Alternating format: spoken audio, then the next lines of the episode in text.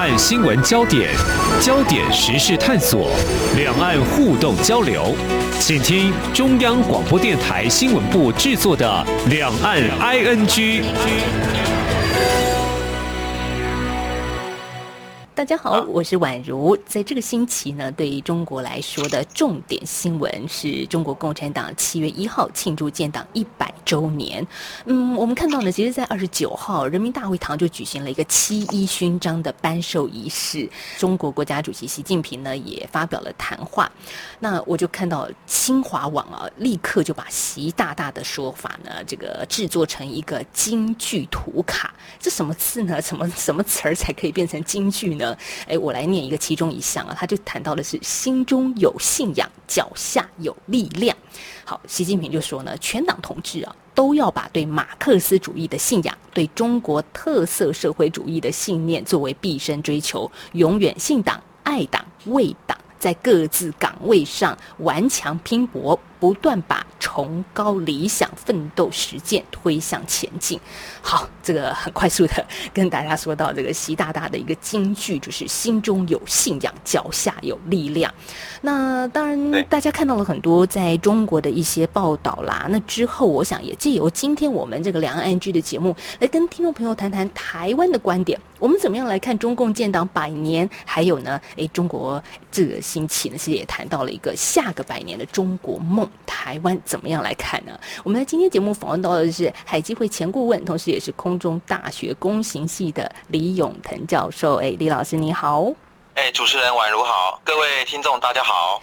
好，这个老师，我们也在稍微借这个机会来回顾这个一百年哦。这个转眼间一百年就就这么过了。但是呢，哎，我看到现在好多的一些报道也都说出来，为什么当时中国共产党一九二一年开始创建呢？其实当时我们必须很明白的说，那个时候中国人的生活并不好哦。那共产党的理想也吸引了很多的年轻人投身共产党嘛。对，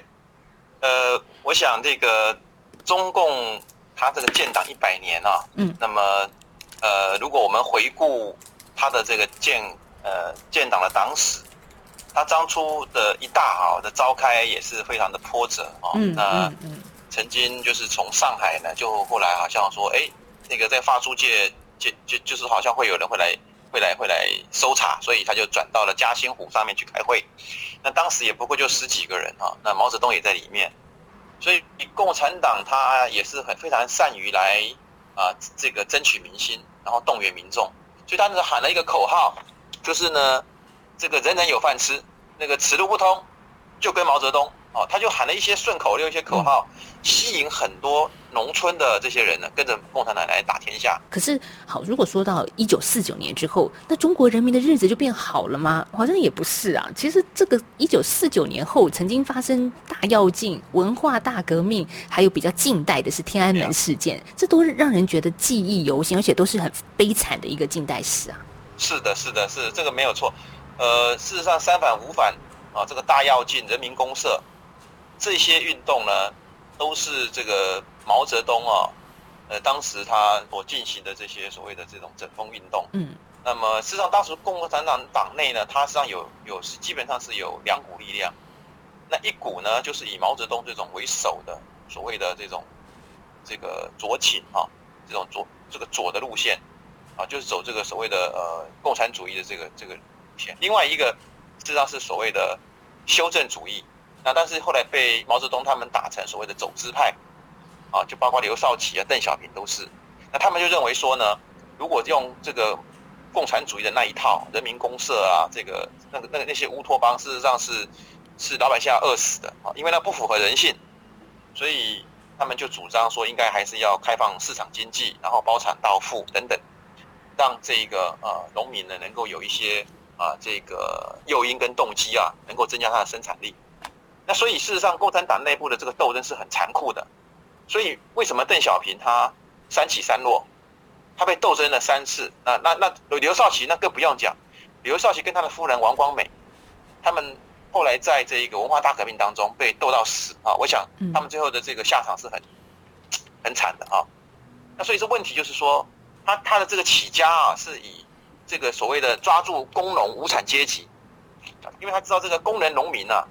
这些所谓的这种贫穷的这中下中下农民这些工工农阶级呢，是广大的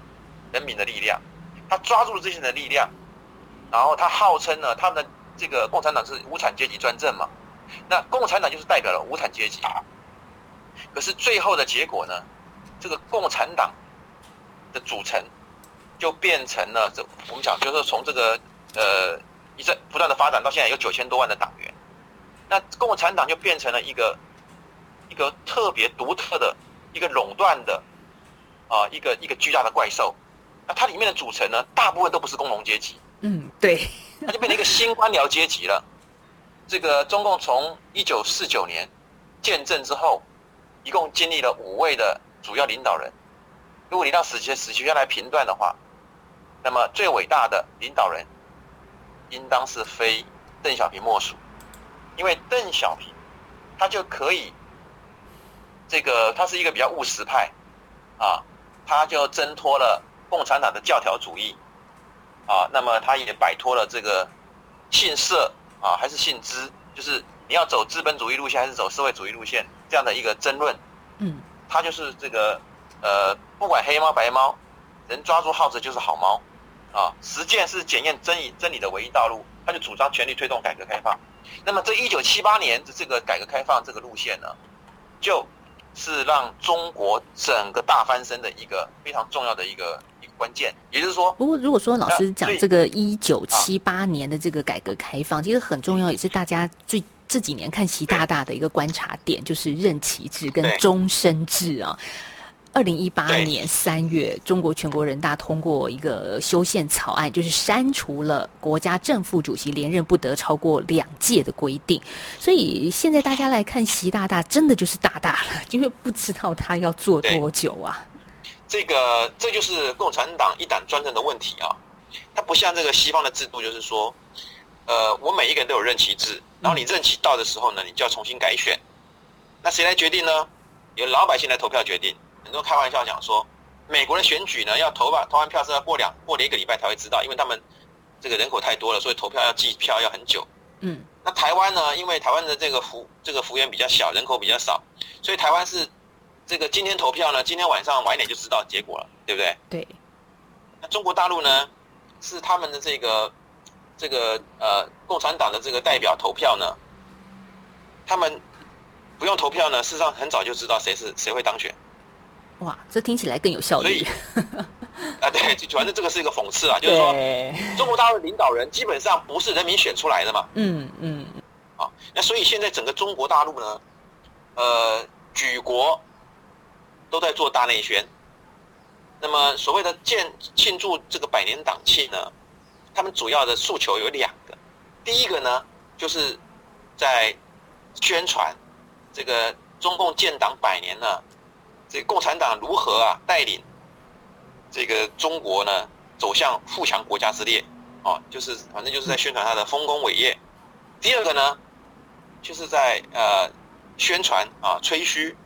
这个习近平提出来的中华民族伟大复兴这样的一个梦想。啊，那么事实上他也呃在这里面也把习近平呢放在一个整个中共党史所谓的承先启后的角色。哦，包括他把习近平的这个所谓的理论，跟这个邓小平啊，这个是这个江泽民的三个代表啊，邓邓小平理论啊，毛泽东思想啊，他把它并列，那而特别把这个，呃，习近平的这个理论还稍微放多一点啊，他其实就是在这里面在铺垫习大大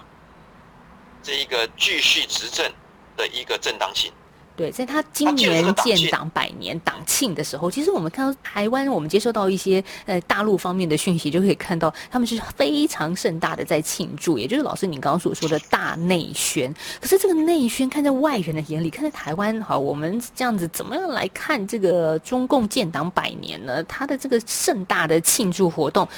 哎，这个台湾人有感受到这个欢乐的气氛吗？还是我们真实的情况，心理上我们怎么看这件事情呢？台湾人大部分是无感的了哈，其实大部分台湾是无感的，但是呃，对于这个所谓的关心这个两岸哈，或者是呃，经常在两岸之间这个呃，就是说商台商啊哈，他们可能就会感受到哦，这个百年党庆是在中国是一个大事情。嗯，那但是呢，就台湾的角度来看哦，实际上这是一个非常强烈的对比。嗯，就是说，这个中国大陆呢，它因为整个呃控制整个新闻媒体啊，控制整个宣传机器，所以他们的人民所接受到的，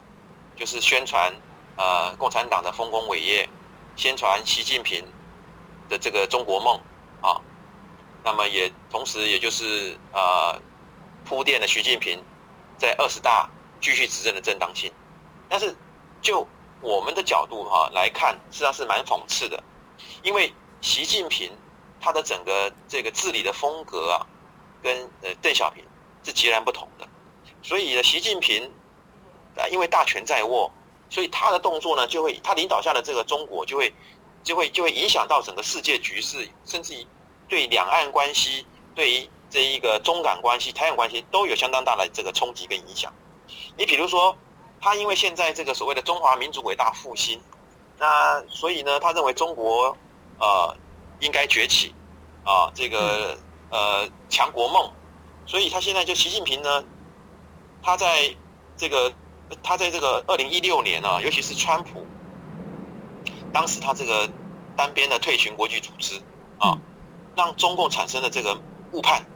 他以为说，哎，这个美国因为这个国力跟经济衰退啊，所以呢，美国在国际组织上面一直退群啊。所以他就犯了冒进主义的错误。他认为啊，中国不应该再韬光养晦，中国应该要积极奋起，要对外扩张。所以呢，他就以这个崛起大国之姿啊，挑战美国领导地位。啊，他对内更加的集权。哦，而且他肯定文革。哦，肯定文革。哦，你看这个，这跟毛泽东是不，这个邓小平是不一样的。然后呢，他就，而且他又肯定马列死毛。啊，那这这个跟邓小平路线是不一样，邓小平路线务实路线哦。不过对中国的威胁这一块，其实在今年五月的时候，习大大也说他们要变成一个可爱可敬的一个形象，要努力去塑造这样的形象。那那个战狼是不是变成可爱的狼呢？我们先休息一下，下个阶段我们再来请今天的受访者李永腾教授来跟听众朋友好好聊一聊。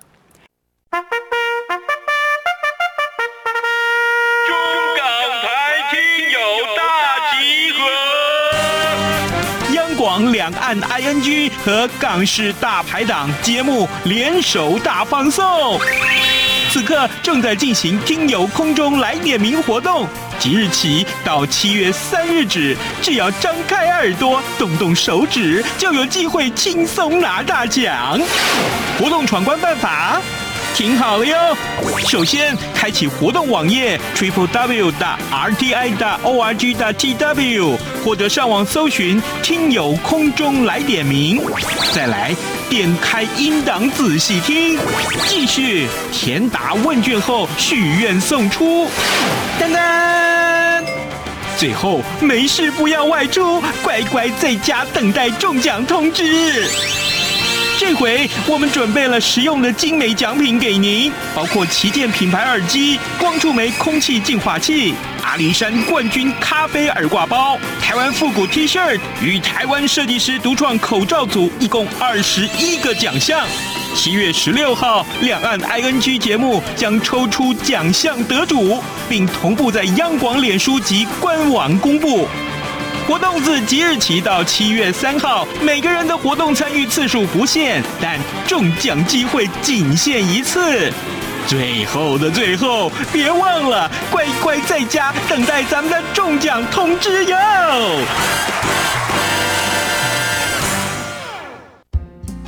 阳光就是阳光，成了我的翅膀。阳光就是阳光，人民自由飞翔。阳光就是阳光，世界在我肩膀。阳光是你，是我生命的翅膀。继续回到今天的两岸 ING 节目，我是宛如。在今天我们节目谈到的是中国这个礼拜来说非常重大的一个新闻，就是七月一号庆祝建党一百周年。好，这个建党百年，这真的是一件大事了。但是呢，这个件大事看在台湾人的眼里，看在国际关系上面，又 又什么样的一个可能不同于中国内地大内宣的角度呢？我们在今天节目访问到的是海基会前顾问，同时也是空中大学工行系。的教授李永腾老师。好，老师，这个我们必须说，百年后的今天啊，其实共产党已经发展成为拥有九千两百万名党员的一个大型政党了。其实这个政党，对，它之大哦，就也也让大家会觉得啊，这个这么大的全世界最大的一个党，它怎么样来庆祝它的建国百年？它的目的、它的背后动机，还有大内宣，甚至可能也希望给大家看到的一个外宣又是什么？这其实里面每一个环节都有它故中有意思的地方嘛。我觉得这个共产党这个组织的这个动员力量是很厉害的哈。嗯那那它这个呃理论上它是代表工农阶级，可是实际上呢，它里面的这共产党领导人很少是工农阶级，哦，那绝大多数呢都是所谓的小资产阶级或知识分子。那所以他这个吸纳，你刚刚讲九千两百多万的党员哦，嗯，那大部分都是所谓的他们认为所谓的社会上的精英。你知道这个历来啊都是秀才造反，你知道吗？嗯，所以要先吸纳精英，不能让他造，反，是像像侯，对，像侯秀全，他也是打着这个农民运动啊，嗯对，不对？是洪秀全，太平天国也是，但是洪秀全本身也是个，也是个，也是个秀才啊。那但但是他他洪秀全有一个宗教，其实共产党跟跟这个宗教很像，共产主义这个马马列死毛，它就是一种鸦片，就是一种嗯这个、这个这个信仰。然后他透过这个吸纳所有的社会精英，变成共产党的这个，那你到我的共产党体制来，你就不会就不会造反了嘛啊？真的要加入成为共产党党员，好像越来越困难。就是其实也不是说我考核，对我不是想填个资料我就加入，跟台湾加入政党是一样的，不是哦？它比较容易升官发财啦。所以这个很多这个包括 Times 啊，包括这个很多周刊就把它叫做这个 Emperor 西西皇帝。那再加上这个西皇帝呢，他不再韬光养晦，嗯他要他要中华民族伟大复兴，所以他的战狼外交四处四处出击，所以就激发了欧美各国的集体反弹。他没想到说拜登上来之后呢，拜登开始跟他搞起是什么？搞起这个天下为中。嗯拜登透过了五眼联盟、四方安全对话，也就是也就是那个 QUAD 啊，啊，然后这个印太战略联盟，然后 G7 这个这个才前不久才刚刚举行过的 G7，还有包括北约啊这些团体呢一起来关切中国威胁跟台海的稳定。那因此，天下为中的态势就已然形成。所以为什么习大在五月份会讲说，我们不应该是战狼啊，我们要改变形象，对要这个可爱啊、讨喜啊？对啊可信可敬的中国形象，感受到了，他感受到了，嗯但是呢，你说你要装可爱的模样，这个只是换汤不换药，对不对？就大家很觉得很奇怪，说真的吗？你真的好，就算做做样子，还真的你你会变成一个可爱的狼吗？有可能吗？还是展现出一个 自己内部的矛盾，还是一个很吊诡的一个一个宣誓呢？这到底什么意思啊？就是他这个所谓的，他讲这个说法呢，只是简单讲，就只是说呃做做样子了哈，做做样子嗯就是说我不是藏男啊，我不是藏男，我是可爱的小白兔，是我要让人家觉得说我是很谦虚的，还是很是很友善、很可爱的。嗯所以其实其实不只是，就是说他们现在这个整个党的这个宣传机器呢，有感受到他感受到天下为中这个压力出来了。嗯所以呢，一方面他也要修补他的形象，另外一方面他也要拼命去拉帮结派，他就跟俄罗斯有没有哈？对对，会谈，也就是表示说，哎，我也有我也有盟友，像比如说他的这个外交部的副部长谢峰，他就前一阵子就在说有一个说法，他说呢，中国的外交词典里面呢、从来没有胁迫，没有霸凌，啊，他就中国啊坚持是走对话不对抗，结伴不结盟的这个国与国的这个新路交往新路。他说呢，中国是啊，这个一个中国是整体利益党跟使命担当党，哦，不会陷入政党游戏跟无休止内耗。他讲其实也不会也对了哈，但是呢，他说连西方的这种所谓的多党制国家啊，就是部分利益党跟选举政治党，啊，你看他们很会讲话这话术哈，这个这是共产党的这个这个很很会这个很会这个诡辩呐、就是说他可以把一个一党专政这种集权专制的政治制度呢，讲成是一个很有效率的这个使命很有使命感的这个这个制度。那当然，这里面呢，我想老子说啊，任何事情呢是祸福相依啦啊，任何一个制度一定是有利有弊了啊。当然，多党竞争制度，当然它一定会有一些内耗，会有一些嗯，像台湾就有蓝绿对立，常常被说民主是没有效率的，这种诟啊，病对，也会有。这个我们不能否认啊。嗯但是民主至少就是怎么样呢？它可以确保啊，它可以确保每一个人的人权保障。对就是说，呃，当你这个落选了下台之后，你不会被清算，不会被不会不会被枪杀。对，就是说嗯你你至少你你下台就下台了，除非你犯了这个你你犯法，嗯否则的话呢，你不会有牢狱之灾。啊，那么你只要这，而且你有言论自由，老百姓呢可以有意志选择自己的领导人。嗯，那你对，在一党专制里面呢，老百姓永远没有机会去选择自己的领导人。啊，是所以这个一党专政的体制之下，当然他在很多事情上面有效率，但是他贪腐也很严重哦。贪腐很也很也非常严重啊，这个这个十个十个官员九个贪呐、就是看起来是好像很严厉，但是其实内部是不稳定的，它是腐败的，在这个共产制度之下，所以。老师真的很很好奇。最后一个阶段想问说，那中国共产党到底在庆祝些什么呢？就是，嗯，当然我们必须也诚实说，他有他呃在早期所创党的理念跟想法，我们也是了解的。可是现在已经不像在一百年前的那个共产党了呀。对，就是说，就是我刚刚讲，就是说一开始的时候，共产党确实是一个有理想的政党，这个不能否认。是，他们就是希望能够达到呢这个人尽所需啊，物尽这个这各取所需，各尽所能，这个共产社会的乌托邦啊，就是嗯理想社会。然后每一个人呢，人人有饭吃，人人呢有有有工作啊，这这样的一个理想社会。可是呢，所以他他们的这个无产阶级专政是通过暴力呢推翻资产阶级。那么这个无产阶级专政呢，代表是谁呢？就是共产党。那久而久之之后，这共产党扩张到九千两百多万的党员之后呢，这个党已经变成了一个一个庞大的官僚组织。嗯那这官僚组织呢，事实上呢，就在里，就上就是一个统治集团。那它里面就会产生了很多的贪污啊、腐败啊。所以为什么这个习近平上来之后要一直不断反贪？啊，那就是因为这个他知道这个，呃，他们常讲一句顺口溜嘛，说这个反贪腐要要亡党，不反贪腐要亡国。哦，我我如果不反贪腐的话呢，我就我就政权就没了啊。但是反贪腐的话，整个党就被翻起来了。嗯，那所以就是一党专政的问题在这个地方，因为他他没有他没有一个竞争的政党机制，对不对？对，他如果政党轮替的话，他那些狗屁倒这些都被挖出来嘛，他没有政党轮替。第二个呢，他没有独立的司法。第三个呢，他没有言论自由，嗯就是他没有像没有像这个苹果日报、像新闻媒体一样可以监督这个政党、监督政这个这个政府。所以，所以当然集中的权力一定会会有会有腐化的问题，而且呢，除了这个内部腐化的问题之外呢，这个一党专政呢也很容易犯错啊。你比如说，像这个呃香港反送中这个事情呢、呃，其实一国两制原本是邓小平提出来的一个伟大发明啊，就是说，我虽然是实现的是社会主义啊，特共产主义，你实现是资本主义，但是这两个制度可以并存的，嗯啊，可以并存的。是，也就是说，五照五照五照跳，马照跑啊，五十年不变，这个是这个邓小平的一个一个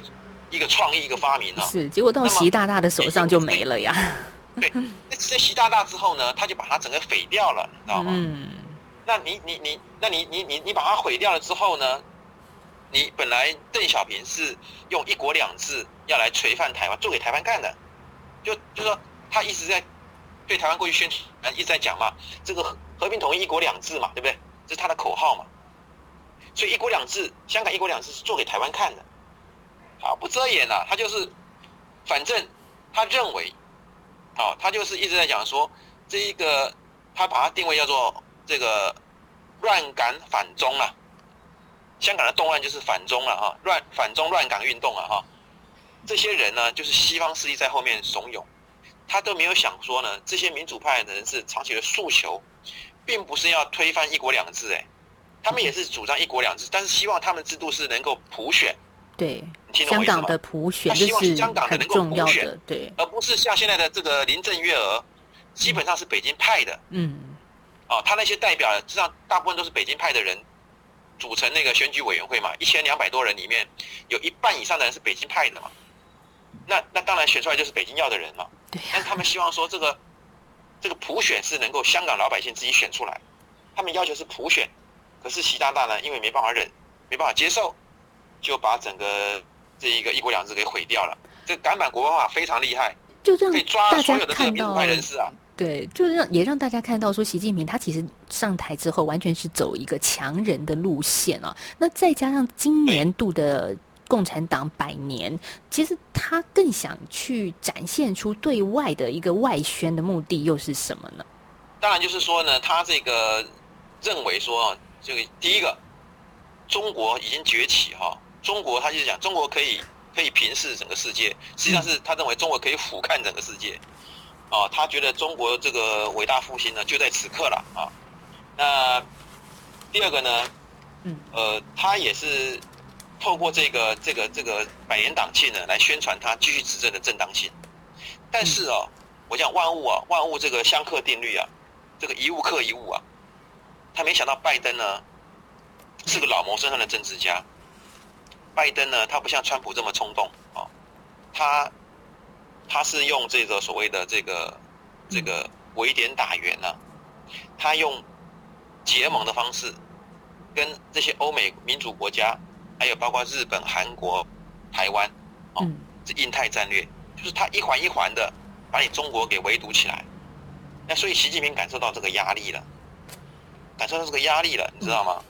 那么而且呢，中美对抗，你知道现在中美的这个所谓的经济经贸脱钩、科技脱钩，对中国是大大的不利啊。因为很多的中国的发展的科技要靠美国，啊，所以中国大陆现在也有所谓的卡脖子的问题。那所以呢，习近平感受到这个压力呢，所以他才会才会改口说呢，我们要更谦虚，要更可爱，啊，更友善。是，所以像现在他正在庆祝建党百年，那也展望下一个百年的中国梦。哈，这是习近平说的。老师，你觉得他这个生日的愿望怎么样来达成呢？呃，这是当然是他的一个愿望，但是我认为哈、现在我我倒觉得说，以他现在的这个状况是处在一个很危险的状况。现在他大权力大大大权在握，是，然后呢，他没有啊一个制一个一个制衡的一个机制，让他会加以反省，所以呢，他很容易犯错，很容易犯错，就是说，不管是跟西方集团的冲突，或者在台海上的冲突，哦，他很容易犯错。哦。嗯。那一旦犯错的话呢，这个将会牵动整个中国的政局啊。那再加上就是说，他的这个反贪腐也得罪了很多人，所以我不认为哈、这个此时此刻，这个他的这个所谓的下一个百年的中国梦呢，啊，会这么早的到来。我认为习近平应该多向邓小平学习，嗯啊，怎么样用比较务实、开放的这个这个这个这个治理的理念呢，来领导中国，然后呢，在两岸关系上面能够更有弹性、更有同理心，而不是这个这么霸气的以我为主，啊，那最后是怎么样？全部的人都被他得罪光了，嗯，是那这个对他中国来讲是很危险的事情。是我们其实也特别在中国现在的百岁生日、建党百年的这个生日这一天，也给他们一些谏言了。当然，我们也希望大陆朋友可以越来越好，日子过得越来越好。也，嗯、我觉得这也是台湾人希望看到的吧，大家一起向上提升。好，真，我想今天李永腾老师是语重心长啊，我们也给大陆的朋友一些不一样的台湾观点，在中共建党百年的这一刻。好，谢谢李老师今天接受我们的访问，谢谢您。